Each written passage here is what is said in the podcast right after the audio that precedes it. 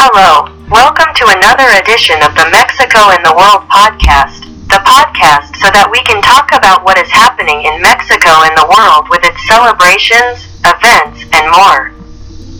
On this occasion, we are going to talk about Student Day, which in some countries is celebrated in different dates. Now, why the importance of celebrating Students' Day, not only because of the importance of education, culture, socialization, we are also going to talk what is very important because of what has happened lately with the pandemic that students have had to take their classes virtual route instead of face to face and everything that has been. Complicated with this by not having that contact with the teachers so that they can help them and also that some do not have the ease of internet connection and then for some students these two years. And they have very complicated by this situation. Let us think of these young people and children who have had these complications also on Student Day. It leads us to think are on what school bullying is and how much school authorities, legal authorities and parents work together to help prevent these situations in schools because this unfortunately leads to things like the one that just happened, unfortunately.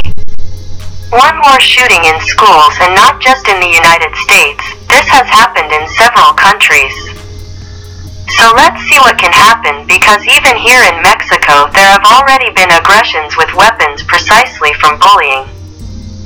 And that also leads us to think about the care that must be taken and the management that must be taken to help students with mental health issues but we hope that this improves and we will see what consequences this has so that it can be improved in the future and it leads us to think about those students who despite certain setbacks and difficulties, they are exemplary students.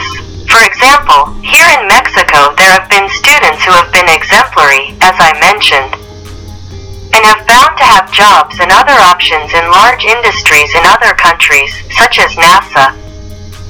There are all sorts of good points and bad points that should not be stopped from thinking about them in this commemoration of Student Day and how this is Mexico and the world we are also going to. Talk about other celebrations, for example in Canada the Victoria Day in which the birthday of Queen Victoria is commemorated and also the Memorial Day or Day of the commemoration of the fallen what is celebrated in the United States with the aim of remembering the American soldiers who died in combat was established to commemorate the fallen soldiers of the American Union in the American Civil War. This was extended and is now used to pay tribute to all the American soldiers who died in the wars in which this country has participated well. That's all for the moment. Thank you for listening to us and please remember our social networks. Email podcastmexico and the world at gmail.com Twitter at Mexico the World Facebook Mexico and the World podcast YouTube Mexico and the World Thanks again for listening to us and we look forward to seeing you in our next edition. Thanks bye.